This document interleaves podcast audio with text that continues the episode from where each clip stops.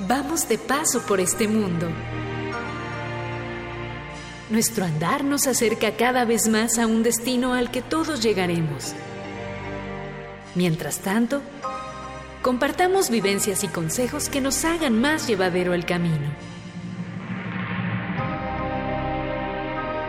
Relatos de un peregrino.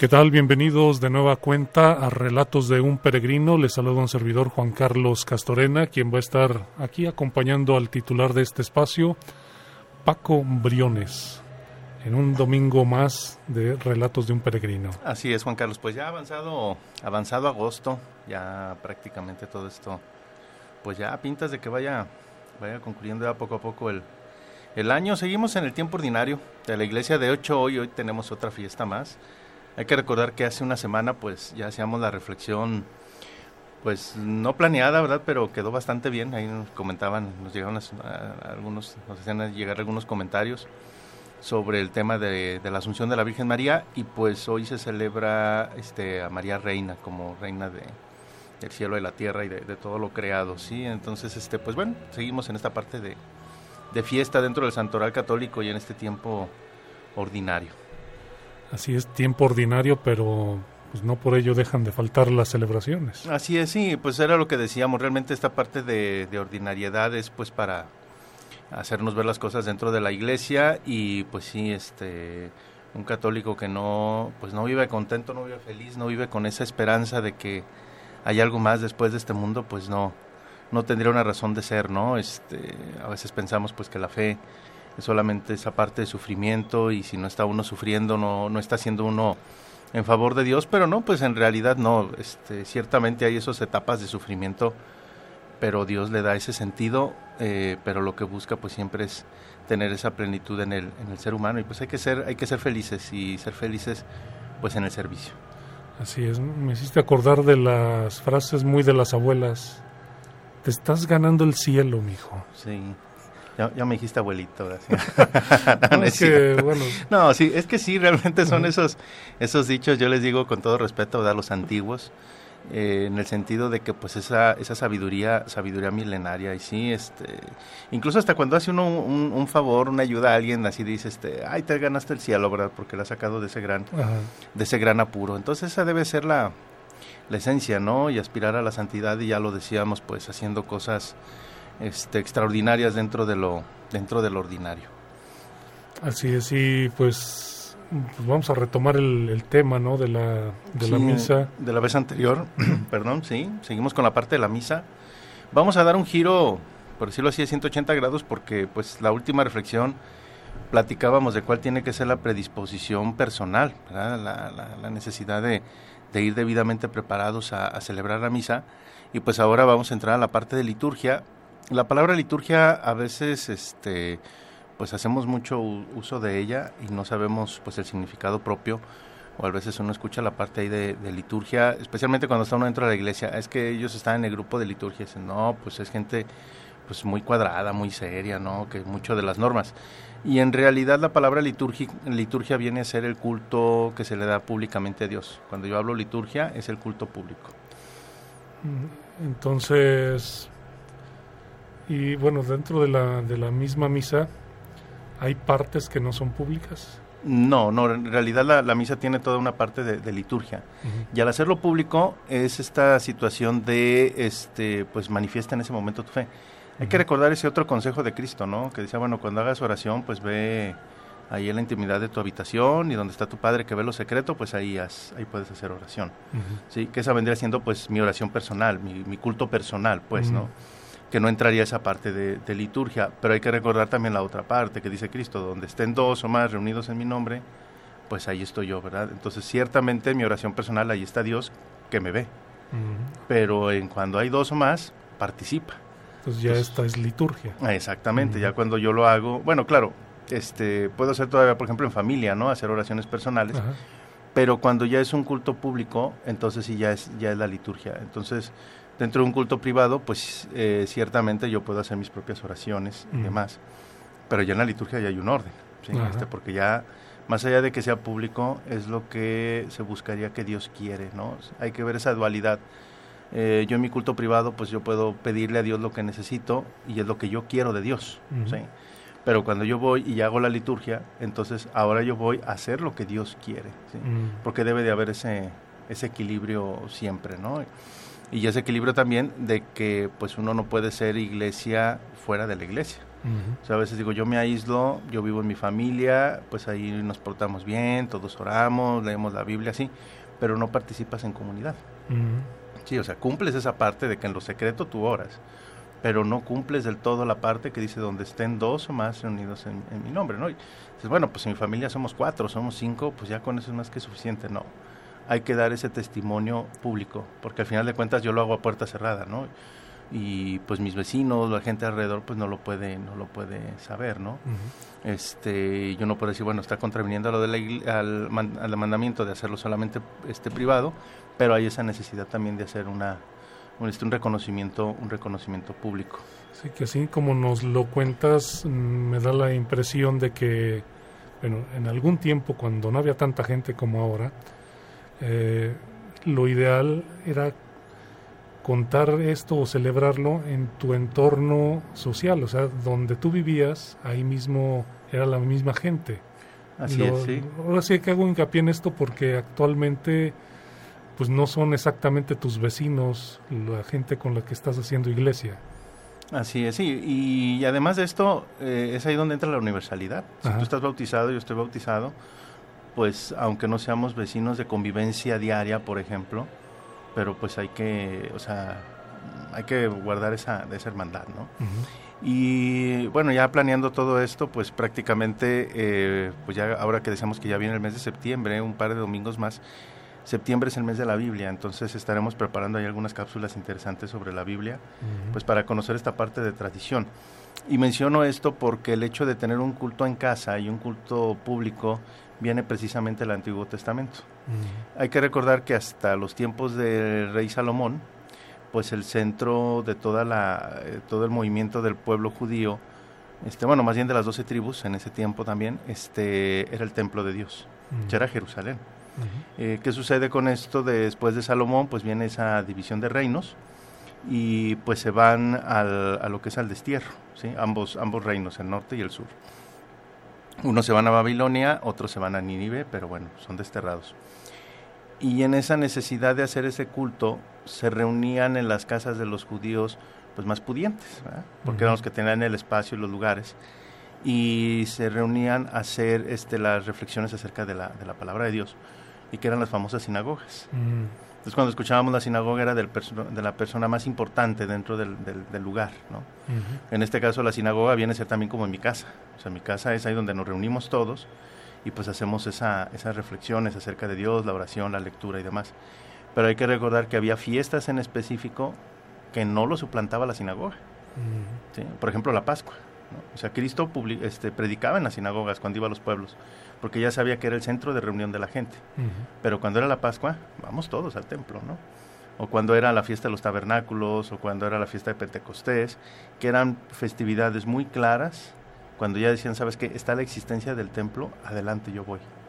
¿Sí? Entonces nosotros eh, estaríamos heredando parte de esa, de esa tradición en el sentido de que mi casa, como lo acabo de mencionar, pues es una sinagoga. Y yo ahí celebro, yo ahí llevo esa, esa reflexión acerca de Dios y es como lo que de ordinario sucede en la iglesia, de repente, pues sabes que los sábados son para el catecismo. Entonces, o los puedes mandar al templo, o lo ideal aquí es que los papás, pues sabes que pues yo los catequizo, ¿verdad? O lo hago el catequismo a lo largo de la, a lo largo de la semana, ¿no? De hablar obviamente de Dios, pero sobre todo pues la parte del, del testimonio, ¿no? Pero llega el día en que hay que ir al templo.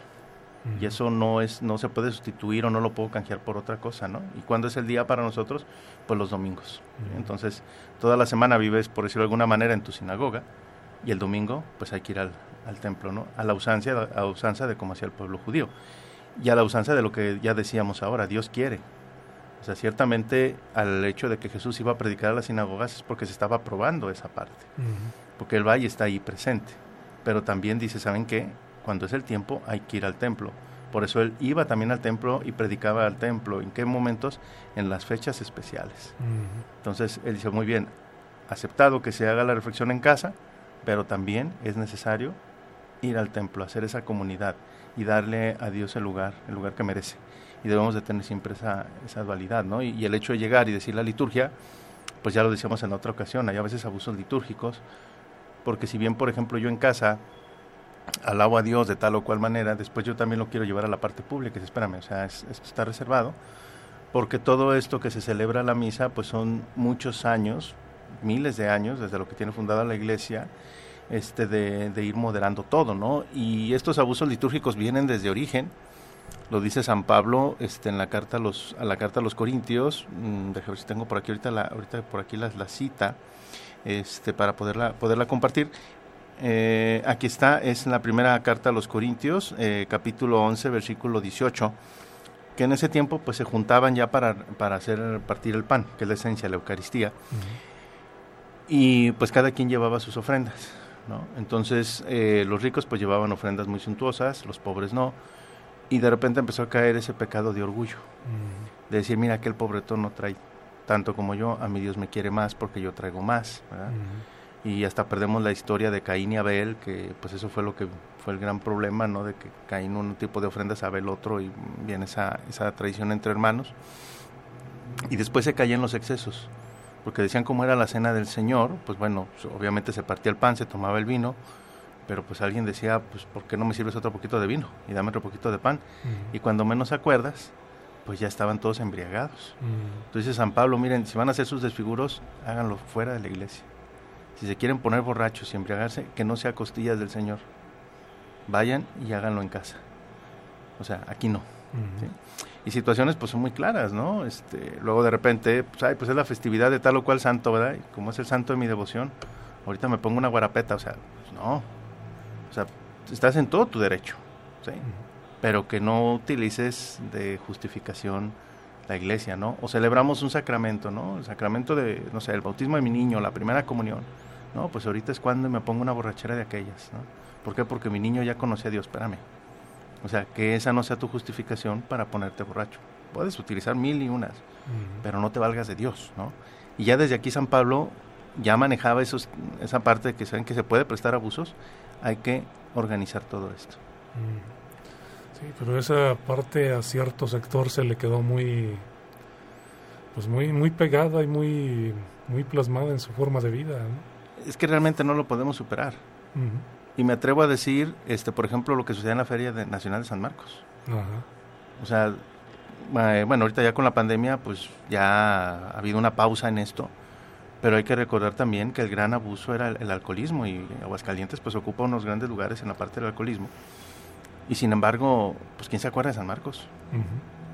O sea, pasa muy desapercibido la fiesta de San Marcos. Entonces, más bien aquí fue la justificación de que es la fiesta de San Marcos para montarse todo esto alrededor. Y digo, está bien, porque al final de cuentas hay eventos culturales y demás, pero ese es el gran problema, que la gente no estamos del todo educados y tendemos a caer esos excesos. Y a veces digo, es que hasta guardo en todo el año para no ponerme eh, una borrachera de aquellas, nomás estoy esperando que llegue la feria. O sea, San Marcos, ¿cuándo es tu día para ponerme borracho? O sea, espérame. Es ese tipo de situaciones, ¿no? Que es la parte de dar antitestimonio y es ahí donde deberíamos de preguntarnos, bueno, yo me quiero poner borracho, pero eso es lo que quiere Dios. Pues hazlo en tu casa, en tu privacidad. Pero en lo que es el culto público a Dios, lo que tienes que darle a Dios, ahí sí sabes qué, modérate. Y es por lo que decíamos, por ejemplo, incluso hasta de la misa. O sea, si yo en mi casa quiero andar en pijama todo el domingo, pues adelante, ¿no? Y si no tienes mayor empacho en salir hacia la calle a barrer o vas a la tienda y dices, mira, se viene con chanclas y pijama sabrás. Pero eso es lo que quiere Dios. Si vas a la iglesia, pues obvio que no. Entonces, sabes que ve con recato, o sea, ve con una vestimenta como tal. Porque vas a celebrar, hay que recordar la esencia, el Calvario. Y vamos a estar trasladados en el tiempo, espiritualmente hablando, a ese momento preciso de la muerte de Dios. Y pues yo lo que menos quiero, pues, al menos forma muy personal de pensar, que si Cristo me está viendo en ese, en ese instante, porque es revivir ese evento, pues mira, este todo despeinado, sin chanclas ni demás, ¿no? Digo, es, es, el hecho de que si yo, por ejemplo, estoy en casa y dices, es que va a venir una visita, va a venir una personalidad, pues yo hasta arreglo, limpio, me baño, me peino. ¿sí? Sí, ¿Cuántas veces nos sucede que si andamos así, dile que no estoy, es que no estoy presentable? Así es, ¿no? Y si tenemos esas atenciones para una persona, cuanto y más a Dios. ¿sí? Pero eso a veces perdemos la, la, dimensión, perdemos la esencia. Y luego viene la contraparte de que dicen, y ese es católico. Porque a veces no estamos en esa conciencia de lo que estamos de lo que estamos viviendo, ¿no? Por eso cuando yo escucho la liturgia y que dicen, ah, es culto público a Dios, o sea, cambia de, de, cambia de aplicación, iba a decir cambia de cassette, pero ya como que ya quedó anacrónico ese dicho, cambia de aplicación, ¿no? Cambia de chip, o sea, este cambia de sistema operativo, o sea, ya velo desde otra perspectiva. O sea, ya es lo que Dios quiere. Ya lo que tú le quieras dar, hay un apartado de ofrendas, obviamente. O en casa.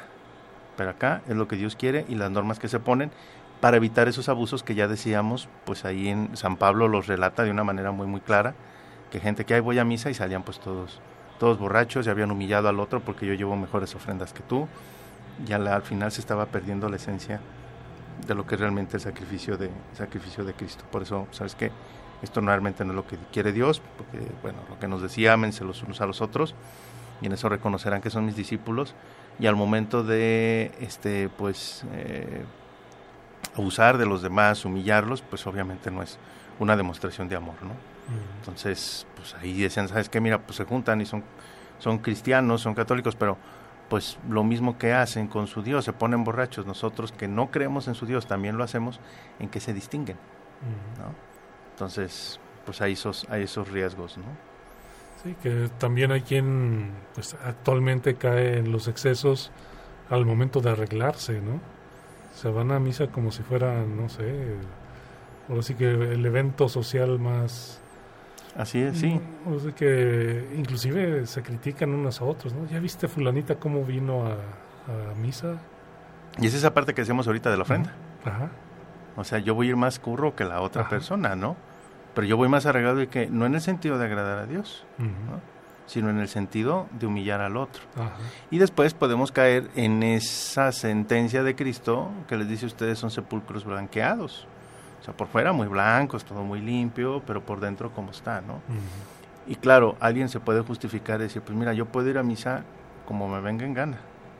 Mientras yo esté en estado de gracia y yo esté limpio y mi conciencia no me reclame absolutamente nada, yo puedo ir como de mi gana. Pues con mayor razón, si mi conciencia está limpia y clara, debes de estar más consciente hacia el lugar que vas y con quién te vas a encontrar. Y lo que decíamos hace ratito, ¿no? O sea, pues sabes que este pues no, o sea, no, no estoy preparado, pues porque voy. Uh -huh. O no lo dejes entrar o dile que venga otro día porque no estoy listo, ¿no? Entonces, igual, o sea, yo debo de ir preparado. Uh -huh. Y ahí me llama mucho la atención en el sentido de que, por ejemplo, hay una parábola donde dice Cristo dice, bueno, este, que hay un rey que invita a todos sus amigos comensales este, a, a, una fiesta y le dice, no vamos. ¿Por qué? Porque yo voy a vender unas tierras, yo voy a vender unos animalitos, yo estoy ocupado en mis negocios de este mundo, no voy. Entonces el rey se molesta y dice, pues yo no tengo por qué pedirles permiso. O sea, lo que decíamos la otra uh -huh. vez, o sea, en mi libertad me dice Dios ven, pero si en mi libertad yo digo no, él sigue uh -huh. con sus planes. Uh -huh. Y le dice a sus mensajeros, vayan y junten a todos los que se encuentren en el camino, los que sean, y tráiganlos y en la puerta le dicen a alguien, ¿tú por qué no vienes con el vestido de fiesta? ¿no? Entonces alguien puede decir, oye, pues si lo acaba de agarrar de la calle, pues ¿cómo le puede pedir el vestido de fiesta? Primer dato, debes de ir preparado. Tú nunca sabes cuándo te van a hablar. Y debes de ir que, con el vestido de fiesta. O sea, vienes al banquete, ven con el vestido de fiesta. O sea, ven bien presentado, tanto interior como exterior. ¿Sí? Entonces, si yo realmente digo, tengo un orden en mi interior, digo, pues yo me siento bien, mi conciencia no me recrimina más allá de lo que tenga que ser para este, confesar lo demás, pues que se vea en el reflejo, en el reflejo exterior. Y esta es la parte incluso nos ayuda en el templo, porque cuando vamos al templo, todos los templos tienen escaleras, o tienen una rampita, o por lo menos un escaloncito para entrar. Uh -huh. ¿Qué significa este escalón? Bueno, antes estas ideas las encuentran en el libro de Manual para entender y participar en la misa del padre Juan Sosa y Liturgia de la Santa Misa. El autor es eh, Lech eh, Gardoki. Son estos dos autores y ahí vienen estas ideas. Y decían en este libro, por ejemplo, cuando tú entras, es para este escalón es para decirte sabes que estás en otra dimensión y te estás elevando. O sea, déjalo terrenal, déjalo a un cierto nivel y entras. Por eso todas las iglesias tienen escalones cuando entras al atrio. Y después de que entres al atrio para entrar al templo son otra serie de escalones. Y hay algo muy curioso, por ejemplo, cuando hablamos de San Charbel, que su iglesia pues está ahí en el, en el en Correo Mayor, ahí en la Ciudad de México, y los que han ido a la Ciudad de México, pues es un ruidero enorme desde el tráfico, la venta y lo demás. Pero cuando entra uno a esa iglesia, pareciera como le ponen un mut, un, un, este, un filtro como el que tenemos aquí en la cabina, y ya lo del exterior no se oye. Ya cuando dice una cara, ¿qué pasó aquí, no? Y las puertas están abiertas y todo, ¿no? Ese es entrar ahí es donde queda más claro entrar esa otra, esa otra dimensión, ¿no? Y que yo lo tengo que ver a través de las escaleras. Entonces yo no puedo andar del ordinario, como decíamos, pues de chanclas y pantuflas, si ya voy a entrar yo a otra dimensión. Tengo que ir preparado y arreglado, ¿no? Y igual, estas escaleras siguen. Si yo sigo avanzando, pues vemos que hacia, la, hacia llegar hacia el altar hay unas escaleras, está el altar como tal, y después del altar hay otras escaleras, donde está el presbiterio o donde está la, la silla de ahí del, del, sacerdote. Entonces siempre hay esa parte de escaleras para decir, ¿sabes qué? Hay niveles y has dejado otra dimensión atrás y ya has subido y entrado a otro espacio. Porque también hay zonas en las que tú no, no las puedes invadir, por ejemplo, cuando está el así que la, la ceremonia celebrándose, ¿no? Esto te lo digo por la cuestión de que en una de mis actividades, la fotografía, de repente, pues uno, pues ahí fotografiaba las ceremonias y todo normal, pero de un tiempo a la fecha, ciertos templos te hacían llegar un, folletito, un instructivo, explicándote en qué momentos podías tomar fotografías, en qué momentos no podías tomar fotografías, a qué zonas sí podías tú acceder, en qué momento y, a qué zonas no podías acceder. Así es. Porque luego había quien pues, se sentía muy muy artista y ahí va detrás del, del padre a tomar un over shoulder y cosas por el estilo, ¿no? Sí, exactamente. Y es que es lo que decíamos, se pierde ahí la, sacralidad del, de la celebración, ¿no? Me voy a escuchar algo muy burdo, muy grotesco lo que voy a decir. Pero es para entrar en esa conciencia, ¿no? De decir, oye, pues si ese sacrificio de Cristo casi casi que yo me subo a un lado ahí de las de las cruces de los de los ladrones, ¿verdad? Y ahí me pongo en horcadillas ahí sobre los brazos, ¿verdad? Ahí acabo que desde acá es el punto más alto y desde aquí veo, oye, espérate, o sea, Cristo está entregando la vida en la cruz. Ah, bueno, pues entre más alta esté, pues de ahí me trepo para tomar la foto, o sea, no hay que ser irreverente, no hay que ser irrespetuosos, ¿no? Perdón. Me atrevería a decir ni siquiera tanto cuanto del, del bueno, puede ser también responsabilidad del fotógrafo, porque pues me vale, yo me voy, ¿no? Y la otra también de, los que lo contratan. Porque dicen, a costa de todos yo quiero el mejor ángulo, ¿no? Aunque también hay padres que cuando, ven que alguien se está saliendo del, del guacal, lo sacan. Sí, exactamente, porque es ese punto, o sea, es el culto público. Y lo que decimos, esto está bien, o sea, está bien normado. ¿sí? Y al final, ¿qué es lo que buscas, no? O sea, yo me atrevo a decir, por ejemplo, otra que acabo de decir de las fotografías. En primera, ya una vez que tomas la mejor foto, la imagen, ¿cuándo las vuelves a ver? Mm. Si son impresas, andan rodando. Se andan por ahí perdidas. Y si son digitales, pues sabrá Dios en qué memoria quedó. O allá a lo mejor en un DVD quemado que anda por allá perdido. O sea, al final lo que puedes recordar de la vivencia del sacramento se pierde. Dices, yo quiero la foto para recordar. Bueno, si es tu primera comunión, pues recuérdala comulgando en vez de ver la foto, ¿no? O si es tu matrimonio, pues recuérdalo cada vez que despiertes y veas a tu esposa y dile buenos días, ¿verdad? Pero cuántas veces eso que se gastó y todo hasta resulta, este, pues motivo de discordia, ¿verdad? Ya viene el aniversario de bodas y la esposa de repente, ¿verdad? Con, con ese interés dice, pues vamos a poner el video de nuestra boda. Y a veces que hay maridos que dicen, ¿para qué pones cosas tristes? ¿verdad? ¿Para qué me recuerdas? O bueno, y eso que le valió, aparte le valió un pleito, ¿no? Y no haber vivido bien el sacramento. Entonces, a veces te resulta contraproducente esa parte. Sí quiero la mejor fotografía y todo, y lo vas a valorar. y quiero que se vea el vestido completo. Sí, o sea... Aunque no se le vea la cara, pero el vestido completo. Sí, y luego ya después, cuando hay este tipo de problemas, que no hay esa armonía, lejos de abonar a que siga habiendo esa unión, a veces más de desunión, ¿no? O sea, entonces, pues al final yo digo, bueno, sí quiero la mejor fotografía y todo, pero ¿para qué? ¿Qué es realmente lo que debe de valorarse? Entonces se debe llevar ese justo, ese justo medio, pero a veces, como lo acabamos de decir ahorita, es muchas veces la ignorancia de la gente. Y no es porque la gente esté mal, no, o sea, mal es no informarte. O sea, ya ahora que hay tantas, tantos medios para conocer, eso es lo malo. O sea, o sea, que, ¿sabes que tienes la opción de leer esto o leer un chisme en internet? Pues mejor el chisme, ¿no? Bueno, pero ya terminaste de leer el chisme, que no, no te interesaría leer esto otra vez? No, mejor otra cosa, mejor otra cosa. Eso sí está mal. Sí. Y ya ahora que ya digo, ah, caray, entonces no estoy haciendo las cosas del todo bien, ¿qué debo de hacer? Investiga, aprende. ¿Sí? Porque eso es lo que realmente ha habido esos problemas, los grandes abusos litúrgicos, y lo vuelvo a reiterar, pues lo dice San Pablo desde el origen, ¿no? Y es por eso de que la iglesia dice, ¿sabes qué? Vamos a poner un orden, un esquema bien establecido, unas etapas que yo cuando voy a misa, bueno, las voy identificando, y más que nada para saber qué debo de hacer, porque era lo que decíamos. Cuando yo estoy bautizado, me dan la potestad de ser sacerdote, pero sacerdocio del común. Y el otro sacerdote, por su voluntad, él ha querido dar esos votos y decir yo quiero ser sacerdote ordenado. Entonces él es el, el que preside. Por eso se llama el presbiterio. Y es el principal. Pero yo soy el secundario. Y al hablar del secundario no quiere decir que no haga nada. Es como una película, ¿no? Pues yo tengo los actores principales. Pero si no están los dobles, si no están ahí alrededor, pues los que están ahí, sí, pues el personaje secundarios, pues se pierde toda la trama y la película no tiene sentido. Entonces yo no puedo llegar a misa y quedarme así nada más. No, yo tengo que participar. Pero claro, pues yo no voy a hacer el, el, papel del, del, actor principal. O sea, yo no, yo no voy a llegar y suplantar a Cristo en el papel de sacerdote y si el sacerdote es un gesto, yo también lo voy a hacer. No. Él hace lo suyo, yo hago lo mío.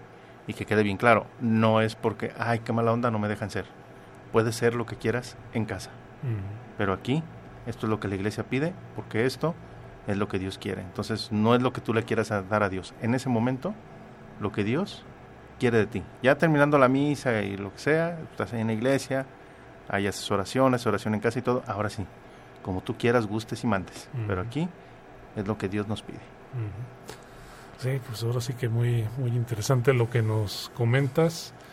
Y pues no sé, como que también me dio la impresión de que por ahí tocamos algún punto sensible, como que te acordaste de, de algún detalle de, gente que no es muy respetuosa.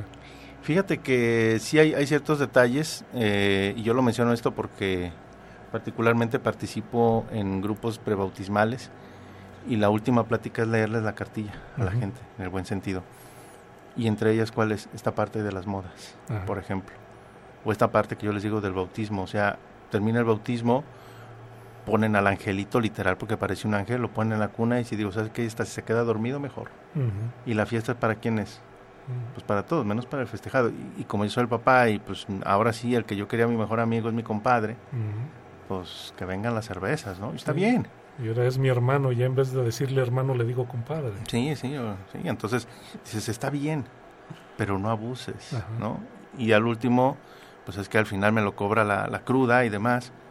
Y el angelito quedó el angelito. Pero ¿cuál fue la justificación del niño? Y el niño fue el que menos celebró. Y mucha gente llega y se les aclara, ¿saben qué? Vengan presentables para la celebración y hay muchos abusos en lo que es la vestimenta. Y esto es de ordinario, de ordinario, de ordinario, aunque se le haga ver a la gente. Y este es un puntito de, uff, infinidad de cosas que le decimos, bueno, si ya te lo dije en una plática, ¿por qué no lo haces? Y a veces porque no dimensionamos, no entendemos, no visualizamos de qué va. Y es por eso el sentido de estas reflexiones, decir, ¿sabes qué? Piénsale poquito. ¿sí? Porque al final de cuentas yo digo, a mí nadie me manipula pero ya nomás sale un influencer, de eso ahí viene la palabra influencer, me influencia, ponte esto, y así voy. Pues entonces que nadie te manipula, ten pensamiento, ¿no? Y eso no solamente en cuestiones sociales, sino también en cuestiones de Dios. Bueno, ¿qué te parece si hacemos una pausa y claro que sí. continuamos en un momento? una estación muy nuestra. XHSCCH FM 101.3 MHz. Transmitiendo su señal de prueba desde la Gloria de Calvillo. Boulevard Rodolfo Landeros Gallegos 658. Calvillo, Aguascalientes. Pueblo mágico. ¿Te toca vacunarte contra la COVID-19? Antes de ir, come bien y toma tus medicamentos. No llegues con mucha anticipación. Hidrátate bien con agua natural. Si tienes dudas, visita mivacuna.salud.gov.mx. Recuerda, la vacuna te protege y protege a quienes queremos. Cuidémonos entre todos, vacúnate y no bajes la guardia. Gobierno de México. Este programa es público ajeno a cualquier partido político. Queda prohibido el uso para fines distintos a los establecidos en el programa. Son las 12 con 34 minutos.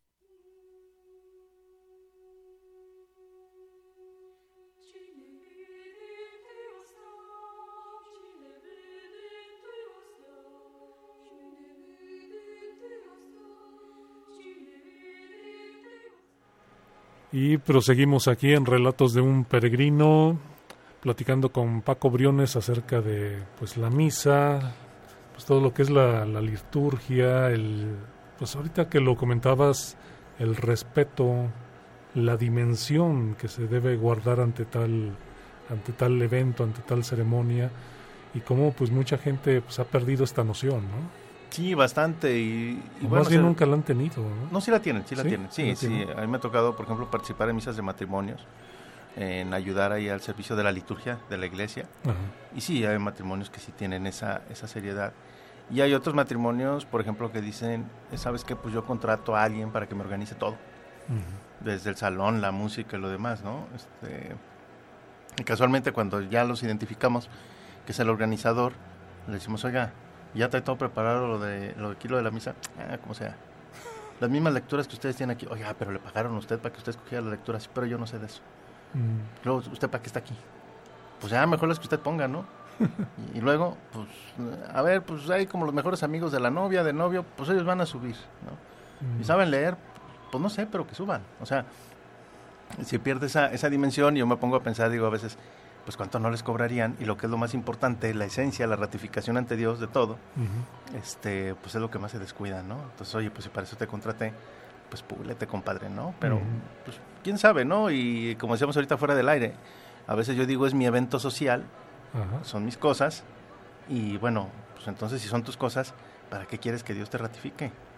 Entonces, pues también son mis cosas, pues él es el invitado principal y como tal, pues vamos a poner lo que él quiera, ¿no? Es como si yo invito a alguien, una gran personalidad, y me dice, sabes que si voy a tu evento y todo, pero una media hora antes yo tengo que mandar a mis escoltas, tengo que mandar ahí a que todo esto y todo. Espérame, es mi evento social, Mm. que me vas a mandar ahí los escoltas y ahí con armas largas o lo que sea, ¿no? Pues oye, no, me vas a echar a perder el evento, ¿no? ¿Para qué me invitas? Entonces a veces decía, ay, no, pues este, la misa es tal, ¿no? Este, pero como decíamos ahorita, ¿no? Pero pues ahí en la fiesta, ¿no? Y a ver a qué hora se acaba. Entonces, ¿para qué pones la misa? Pues mejor te hubieras ido de fiesta y ya, ¿no? Sí, O sea, esa es, esa es la situación, que no, no le damos esa dimensión y que menospreciamos la esencia, la esencia de lo que vivimos. Y esto en lo extraordinario y a veces hasta en lo mismo ordinario.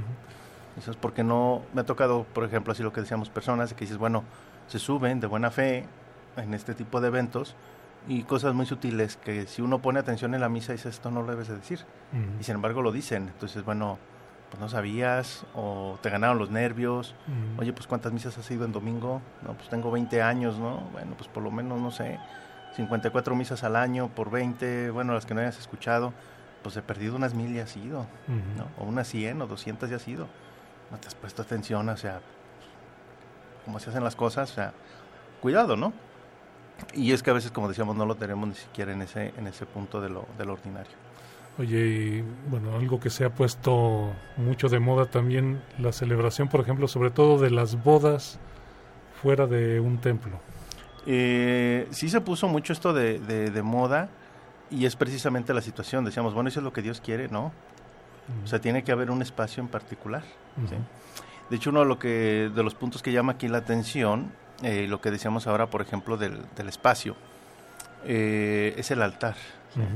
Y a veces pensábamos que el altar, pues es todo lo que está detrás, los famosos retablos que le decían, ¿no? Entonces, sabes que pues ahí donde está el Cristo, donde está el nicho, donde está el, el- el- la advocación del templo, ¿verdad? Que si es Nuestra Señora de Guadalupe, pues un cuadro de la Virgen de Guadalupe, que si es San José, pues ahí el, está una imagen de San José, cosas así. Y pensamos que ese es el altar, ¿no? Y el altar es la mesa, Mm. ¿sí? Es ahí donde está. Y esa mesa, eh, lo que nos pide la liturgia es que sea una mesa inamovible. Por eso en los templos cuando las vemos las vemos bien cimentadas, o son de piedra o son de esa manera. O ¿no? sea, fija, fija. Son fijas, exactamente, porque viene a representar ahí donde viene el sacrificio de la cruz. Incluso en, en las iglesias de Oriente, en la parte oriental de la, de la iglesia católica, lo ven como el sepulcro de Cristo.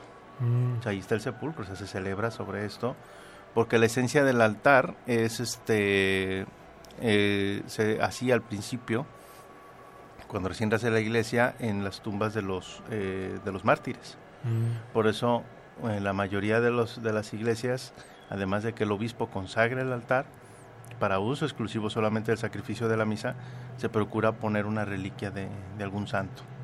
mm. ¿sí? De hecho, eh, como breviario cultural, hay una iglesia en Querétaro de Nuestra Señora de Santa Rosa de Viterbo, que ahí, por ejemplo, tienen, en donde se proclama la palabra de Dios. Tienen, si mal no recuerdo, 10 piedras distintas de Tierra Santa. Entonces tiene una piedrita, por ejemplo, del sepulcro de Cristo, tiene otra piedrita del huerto de Getsemaní, tienen otra piedrita del, del, del río Jordán donde fue bautizado Cristo, tiene otra piedrita de, por ejemplo, el sepulcro de Lázaro, que uno lo ve y dicen, alguien podría decir, ay, ¿en serio serán de allá? Pues igual es igual y no. Pero lo que realmente aquí cuenta es, recuerda lo que estás viviendo, ¿no? O sea, es esa, esa esencia, ¿no? De recordar la, la- la piedra, esa fe de decir, bueno, pues es que estás en un lugar sagrado, ¿no? Y dentro de esta parte de Santa Rosa de Viterbo, el altar tiene aproximadamente de cuatro a cinco reliquias debajo, de diferentes santos. Ujú. ¿sí? Sí, porque Entonces, es una mesa fija. ajá. Entonces yo no lo puedo hacer, es que, pues, ahora sí que si es el sepulcro de Cristo, pues llévatelo a tu conveniencia porque me voy a casar en la playa Mm, o llévatelo a tu conveniencia porque lo voy a poner este no sé en pues, donde sea no o sea no no no no es no es lo adecuado. Claro si el sacerdote da ahí la potestad y hay permiso por parte del obispo dice adelante pero la esencia es la iglesia sí porque volvemos a lo mismo o sea Dios dónde te quiere en su casa. ¿verdad? Entonces, porque yo lo voy a traer acá a mi casa y a donde yo quiera, ¿no? O sea, tiene que ser estrictamente en el lugar donde él lo pide. Sí, entonces, bueno, aunque comentas que se ha hecho luego al contrario, pero entonces originalmente los templos se construían sobre un lugar donde estaban los restos de un, de un mártir. Al principio sí, porque hay que recordar, eh, como decíamos, todo esto es histórico. Eh, los primeros 300 años, cuando eran las, este, las, eh, pues toda la persecución de los cristianos en Roma, eran las famosas catacumbas, pues ahí quedaban los restos de los que eh, morían. Por ejemplo, y un sentido propio de cuando dicen, no vamos a orar y juntas las manos, y las pones aquí a la altura del pecho, este es un símbolo precisamente de esos mártires, porque cuando los mártires ya iban a ser martirizados, valga la redundancia, pues ellos se encomendaban a Dios. Y como los llevaban de las manos atadas al frente, pues no les quedaba otra más que juntar las palmas. Y así ibas, ¿no? Entonces cuando los veía la gente, mira, esos van a morir por Cristo. ¿Y por qué llevan las manos así? Es que van orando. Mm. Pues cuál, los llevaban amarrados, ¿no? Pero era, la la, gente- era la única forma que podías... Pues sí, de qué otra manera, pues si te llevan maniatado, o sea, ¿verdad? si, si no hubieras sido sujeto de las manos, Sí, como las tal vez esposas. hubieras eh, extendido extendido lo que sea, ¿no? Por eso cuando dice sacerdote, oremos, pues el gesto más común que podemos hacer es el sacerdote como principal, él sí puede extender las manos, Ajá. pero yo como secundario, pues como cualquier otro sacerdote del común de la- del, del bautismo, yo junto mis manos, no tengo por qué extender las manos, yo no estoy consagrado, y él hace su papel como Cristo de extender las manos, ¿y yo cuál es mi papel? De ser ese mártir y de juntar las manos en ese símbolo de oración. Sí, pero esa es la razón por la cual cuando dices oremos, juntamos las manos de esa manera. Desde ahí viene esa historia de la parte de los mártires. Entonces, cuando los cristianos en ese punto de estar en las catacumbas dicen, bueno, pues hay que celebrar la fracción del pan. Pues ¿dónde lo hacemos? Pues donde menos nos vengan a buscar, ¿no? Y era esa parte de cercanos a los mártires y decir, bueno, también dame ese valor para vivir la fe de esta manera. ¿no? Y fue de ahí de que dice, bueno, pues sobre una tumba, pues ahí ponían todo y ahí celebraban la, la cena, la cena del Señor. Se trae esa misma idea de decir, pues bueno, danos ese valor, danos esa fuerza, ¿no? Intercede por nosotros en que sea ese sacrificio agradable a la vista, a la vista del Señor, ¿no? Porque era lo que decíamos hace un instante, ¿no? O sea, cuántas veces, por ejemplo, pues está ese sacrificio hacia Cristo, viene esa consagración, y pues el fotógrafo tomando mil fotografías por hora. Dice, espérame. No, y el problema ahorita es que, pues ya no- antes había nada más el, el que se dedicaba a eso era el fotógrafo, pero ahora todo el mundo con los celulares es fotógrafo. Además, sí, sí, no, además, y bueno, una serie de cosas que dices, bueno, ¿cómo yo le estoy ofreciendo una ofrenda agradable a Dios? Y alguien pues ahí con el, el- el sonido típico del flash, ¿no? Los flashazos ahí. Ajá. O sea, se cae esa parte de los abusos. Entonces, dices, bueno, pues por alguien que hace esa travesura, por decirlo de alguna manera, que ojalá y sea por ignorancia, pues al menos que esté esa parte ahí de los, del, del altar, que estén esas reliquias. Entonces, desde ahí viene esa, esa esencia, pero el punto en sí es que, ¿sabes qué? Sea una relación inamovible. El sentido de que esté ahí el altar, y de incluso lo vemos, típicamente nada más tiene dos velas y nada más. Oye, que le pongan flores y todo, lo debes de poner abajo. Y el sentido de las flores ni siquiera es de adorno. De antaño, si tú ibas y peregrinabas, pues a veces no llegabas con los mejores aromas. Y más si tenías varios días caminando para llegar ahí al, al lugar, entonces pues había que ambientar el aroma del, del lugar y pues la mejor forma eran las flores. Entonces las flores eran en ese sentido. El incienso también. El incienso también, exactamente. Claro, antes de la misa. Ya en la misa sí tiene la parte de, de liturgia, sí, sí lo, sí lo va a tener, ¿no? Y todas las cosas tienen esa dualidad. O sea, el agua me sirve para limpiar y el agua bendita, pues también, ¿no? El aceite me sirve para curar, por ejemplo. Pues el aceite bendito también. Entonces el incienso pues me sirve precisamente para purificar, ¿sí? De olores y demás. Pero ya dentro de la iglesia pues tiene un, un cierto sentido ya en la, en la celebración. Entonces en el altar pues no debe de haber flores, debe de haber en la parte de abajo, alrededor. Y más que nada no por el hecho de decir, ay mira qué flores tan feas tienen o qué bonitas. O sea, no es adorno. O sea, es de, de dar, ese, dar ese olor. Pero si uno ve el altar como tal, pues es firme, es duro, está por encima, porque hay que subir una escalinata para verlo. Y es un reflejo de esa relación con Dios. Que yo siempre voy a estar aquí inamovible, esperándote, siempre, y en una relación duradera, fuerte, y sobre todo llana, limpia. No hay nada que nos impida estar en relación tú conmigo y yo contigo. Y que pues puedes ver absolutamente todo y desde mi punto de vista como Dios nunca te voy a salir con algo que no sepas ya. ¿Y qué Ujú. es?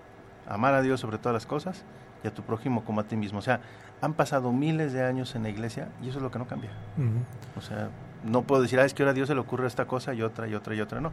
Como seamos de los ídolos, ¿no? Este año, ¿qué se le ocurre? Pues que le sacrifique maíz, ¿no? Y el año que entra a ver qué se le ocurre, ¿no?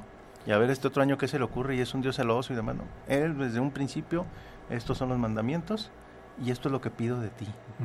Y lo que está en los evangelios, no más. Por eso no ha cambiado a lo largo de los años, a lo largo de los siglos. Y es un Dios claro que dice, aquí están las reglas para que quieras estar conmigo. Si quieres, pero si no quieres, respeto tu voluntad. Pero a mí, déjame ser Dios porque yo lo voy a seguir siendo, ¿no? Pues qué interesante, sobre todo esta parte del- de los templos, porque me viene a la mente aquel templo que está ubicado en Tierra Santa sobre el sepulcro de, de Jesús, De Jesús, sí. que, que se lo han disputado las tres eh, religiones que convergen ahí, que a veces está en posición de uno, luego en posición de otro. Y De hecho, yo me atrevería a decir que ya hay una, ya hay una, este, ¿cómo podríamos decirlo? Pues ya hay un, como un convenio. Hay un convenio, ciertas secciones sí, una parte sí, otras no. Y igual también cuando hay ciertas fiestas, sabes que pues tú ahorita por lo pronto ahí no pasas, pero en otras fiestas sí, sí pasas, o sea, realmente sí este, hay ese convenio y incluso yo me atrevo a, a pensar, cómo no pensar, bueno, yo me atrevo a pensar de cómo no pensar, valga la redundancia, que no esté la presencia de Dios ahí, porque hay que simplemente visualizarlo, un caso muy particular de la guerra que ha habido religiosas, por ejemplo, entre el Islam contra cristianos o contra judíos, ¿no? Hay que recordar estos conflictos, por ejemplo, Israel y Palestina, este o lo que ha sido en la tierra de San Pablo, que fue Damasco, ¿no? Contra los cristianos y pues todos los atentados sangrientos que ha habido. Y sin embargo, cuando es eh, festividades, por ejemplo, de Semana Santa, pues yo nunca he visto que haya un atentado en Jerusalén.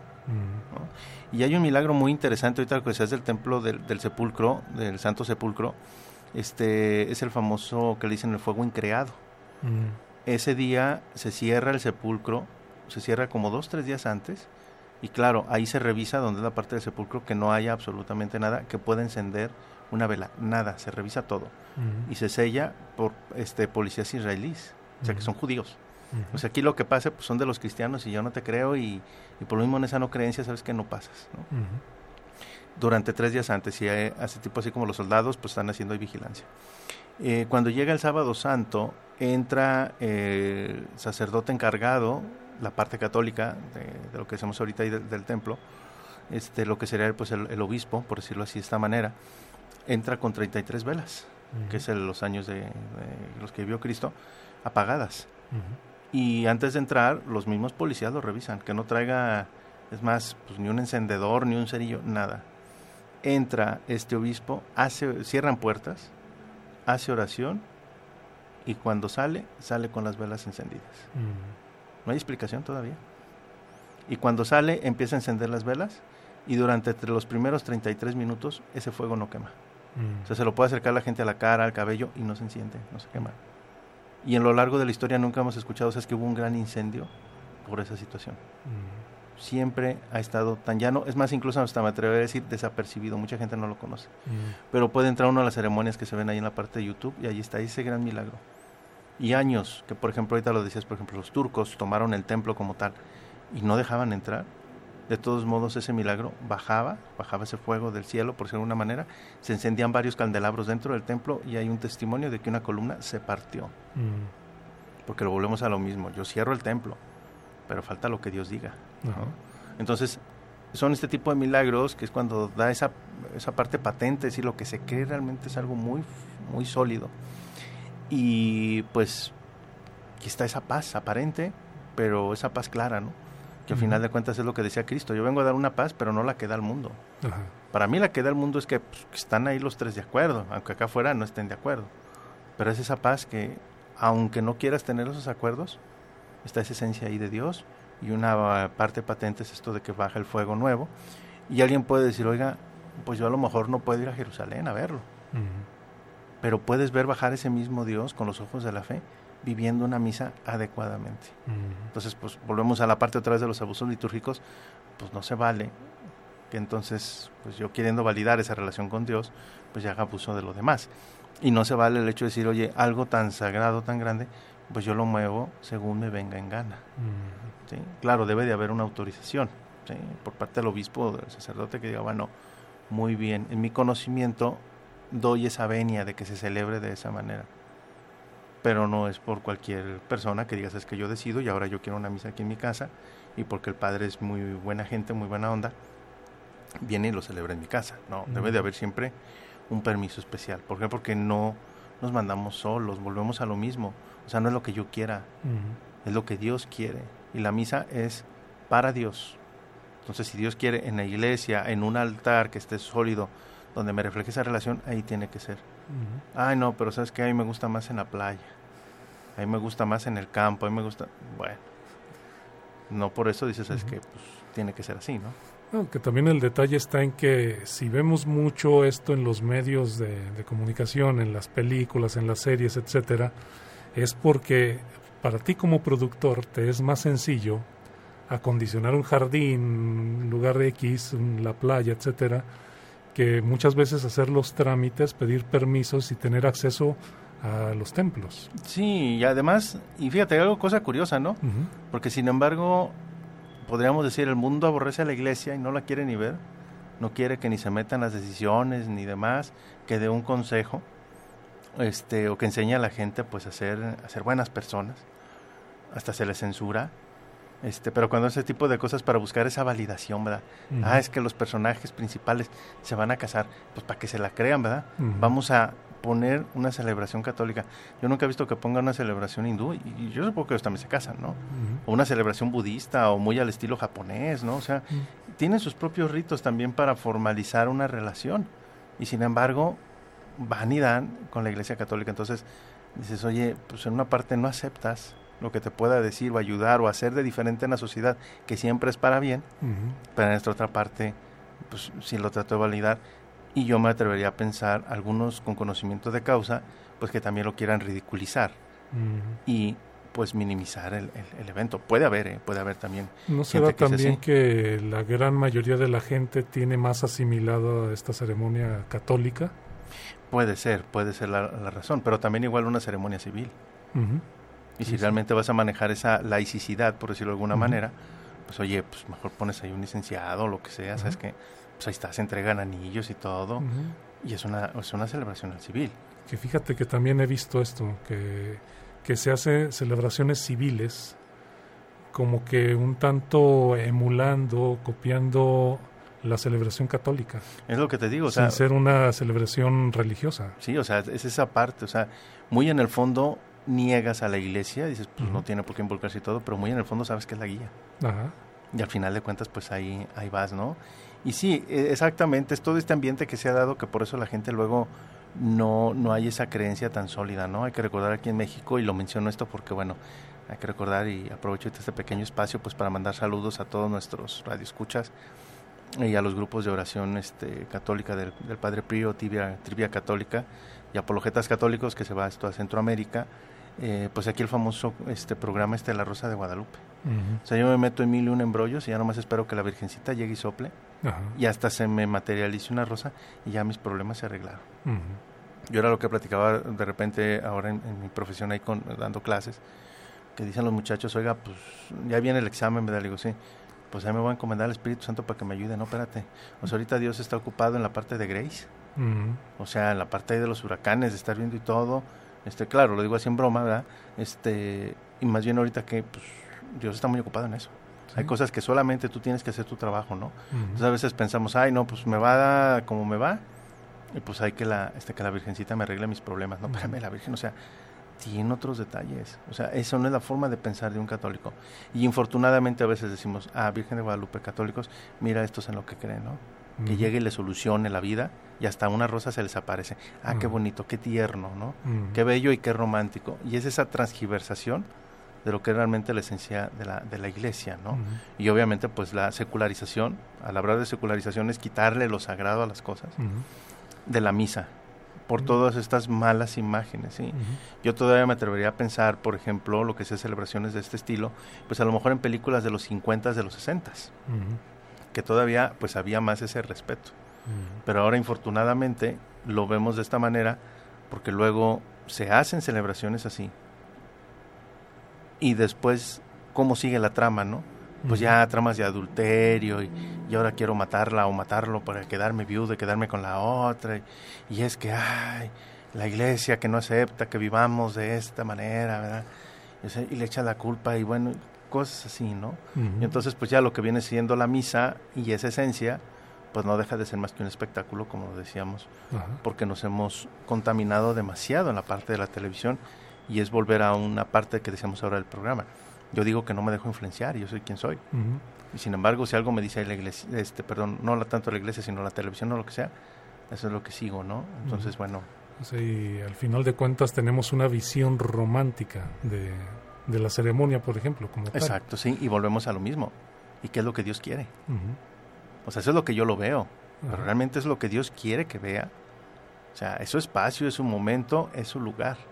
Y como tal, yo lo debo de respetar y con esa autoridad tan grande que es. ¿no? Y, y decíamos, pues bueno, es como el hecho de que alguien dice, es que pues, yo voy a misa este, y me y comulgo y me confieso y todo. Y hago ostentación que los demás me vean, ¿no? ¿Sí? O lo que decías hace ratito, ¿no? Este, pues yo voy y me arreglo y todo. Mira, nunca te bañas y ahora te bañas. Es que voy a misa, ¿verdad? Pues no vas a que te vea Dios, ¿no? O realmente no vas a rendirle cuentas a Dios pues es como el fariseo, que lo dice ahí que lo dice Jesús, ¿no? Que llega el fariseo, llega el publicano, y el fariseo dice, pues yo ayuno todos los, gracias Señor, porque me hiciste buen hombre, no soy como los demás, no soy adúltero, no soy ladrón, yo este vengo y hago sacrificio aquí todos los días, ¿no? Y llega el publicano, el publicano en la esquina no quería ni voltear a ver, y dice, pues no soy digno, Ujú. ¿verdad? Y, Señor, ten piedad de mí, Señor, ten piedad de mí, Señor, ten piedad de mí.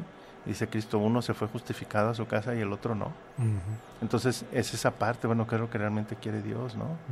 Y alguna vez nos lo dijo Cristo, dice, yo lo que quiero es misericordia, no sacrificios. O sea, yo lo que quiero realmente es ese cambio de actitud.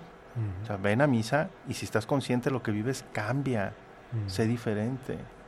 Sí, decía por ahí un santo, si realmente todos nos diéramos cuenta de lo que celebramos en la misa, al momento de salir el mundo necesariamente tendría que cambiar. Pero no tenemos esa sensibilidad. Y no es una manera de decir, ay, no tengo la sensibilidad y ya que, no, búscala. ¿sí? Trata de encontrarla, trata de vivirlo, porque uno nunca sabe que son los caminos de Dios. A lo mejor hay algo que me falta en mi vida y ahí es donde está la respuesta. Y la he estado viendo pasar domingo a domingo y por estar distraído en X o Y situación o no tener como la prioridad la misa en vivirla en su esencia, lo dejo pasar. Y a lo mejor ahí está la solución a todos mis problemas. O tal vez estoy esperando que se me aparezca una rosa y la solución ya pasó frente a mí varias veces y no, no la atisbo. No, no, ya al, final de cuentas tiene que ser una rosa, ¿no? Y era lo que decían, bueno, ¿en qué momento? Pues oye, cuando dice, ahí está el sacerdote, está confesando. Ya ve y desahógate esas broncas que traes, esas penas, ¿no? Y a veces, ay, es que por miedo, por cobardía. No, ese es el momento. Ahí está esa invitación, ¿no? O cuando todos los de mi familia se acercan, vamos a comulgar y yo no. Oye, pues ya todos están comulgando y pues bien que mal veo que le luchan y todo y les va bien. ¿No? Dices, pues oye, pues algo hay, ¿no? Pero cuando a veces ni siquiera vamos de esa manera, no vamos con esa actitud.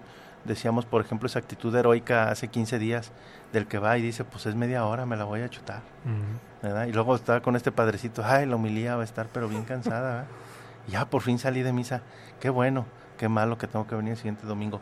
Si voy con esa actitud heroica de que ya aguanté, ya soporté, difícilmente. Sí, que sales de la iglesia diciendo, ya la libré. Ya la libré, exactamente, ¿no?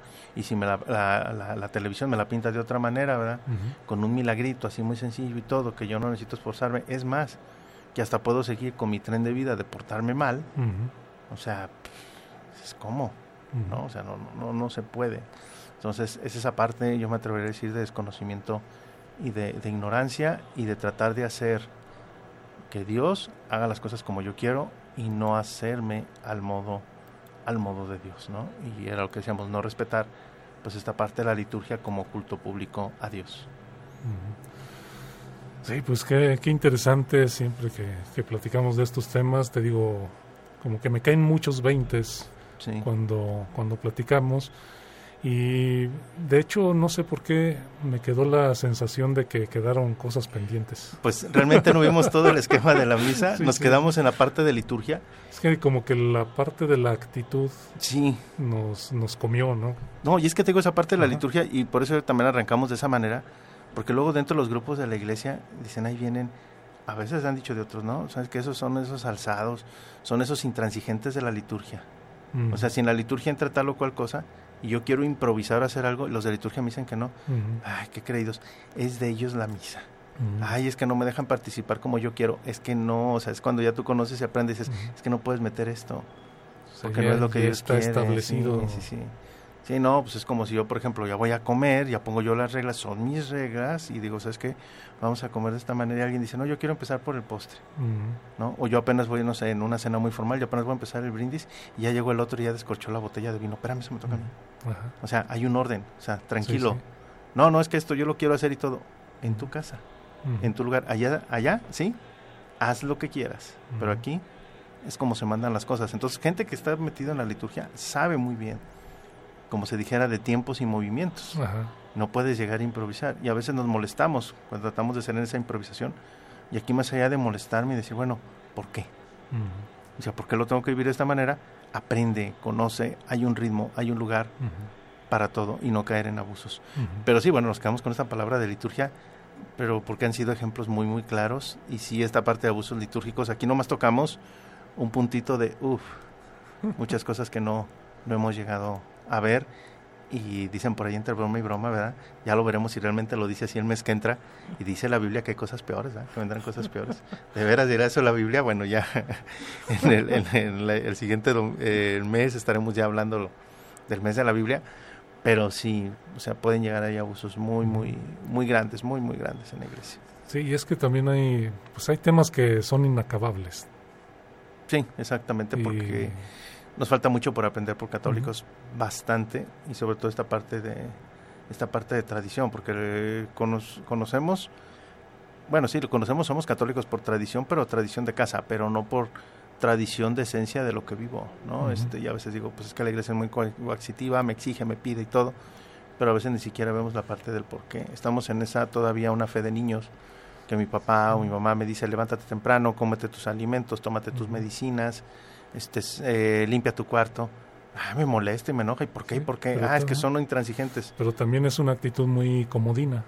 Sí, sí, sí, sí, sí, y, y ese, ese, es el problema, ¿no?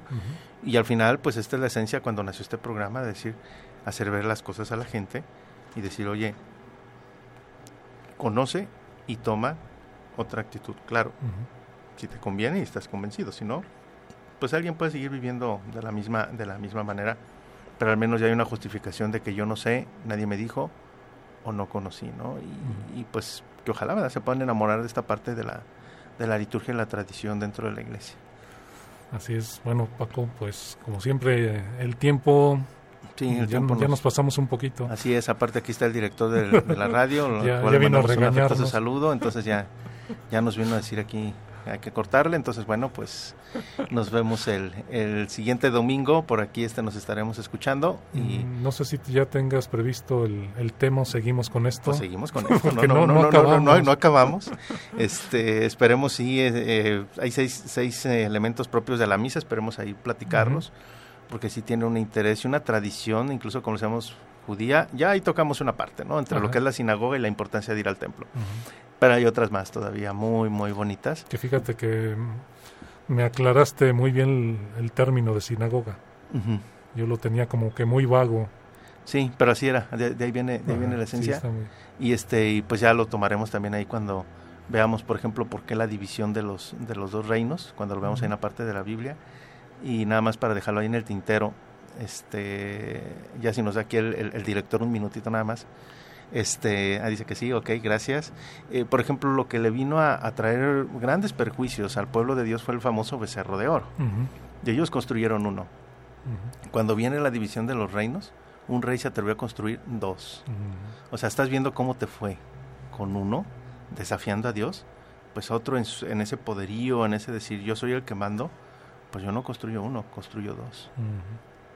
Que eso aplica en mi vida. A veces yo caigo en un pecado y digo, "Ah", y me va como en feria en un pecado.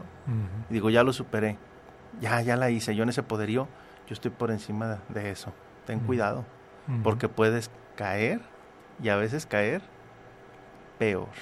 Sí. Entonces son esas historias de la Biblia que es lo interesante decir, yo lo veo, lo vivo, dicen, ah, eso pasó hace 1500 años, pero si no tienes cuidado, te puede pasar a ti el día de mañana. Y si a él hace 1500 años que no tenía internet, no tenía esto, no tenía esto otro, le pasó eso, ahora imagínate a ti, ahora con todas estas cosas. Ujú. Sí, porque él decía, no, los que estamos ya en los 40 y más, decíamos, qué bueno que a nosotros no nos tocó el internet, porque muchas de las tonterías que hicimos de jóvenes no se quedaron grabadas. Pero ahora, ¿cuántos? Y lo vemos en figuras públicas y demás, les ha perjudicado esa parte de que yo nunca dije, yo no lo viví, yo no lo hice. Como no, chiquitito, ahí está el video y ándele, ¿no? Entonces, en ese antes y después, ¿no? Que también muchos abusaron al contrario. Yo hice, hice y deshice en todo el Ah, mundo. claro. Y como no hay pruebas de ninguna parte. Así es, sí, exactamente, ¿no? Pero bueno, ahí son esas grandes historias de la Biblia que más allá de decir, pues es algo muy lejano, es algo tan cercano que uno no se puede imaginar y a veces cuando trato de buscar cómo solucionar un problema, pues ahí está la respuesta ya milenaria Ajá. y no y no ponemos atención en ello. Entonces, meternos a la Biblia, conocerla, aprenderla, tiene Sí. su chiste y estaremos dando algunos tips ahí durante ese mes Sí, de septiembre. No, no pierde eh, actualidad. No, por eso decimos que es la palabra de Dios y siempre vigente. Muy bien, entonces nos escuchamos la próxima semana. La próxima semana seguimos con lo de la misa. Gracias a quienes eh, se mantuvieron hasta este horario, este, a los que nos siguen ahí a través de la página de Calvillo FM en Facebook Live. Este, muchas gracias. Por ahí ya anotaremos los nombres y el siguiente domingo, sin falta, les mandamos por ahí saludos. Gracias a todos. Nos escuchamos pronto. Hasta luego. Vamos de paso por este mundo. Nuestro andar nos acerca cada vez más a un destino al que todos llegaremos. Mientras tanto, compartamos vivencias y consejos que nos hagan más llevadero el camino. Relatos de un peregrino.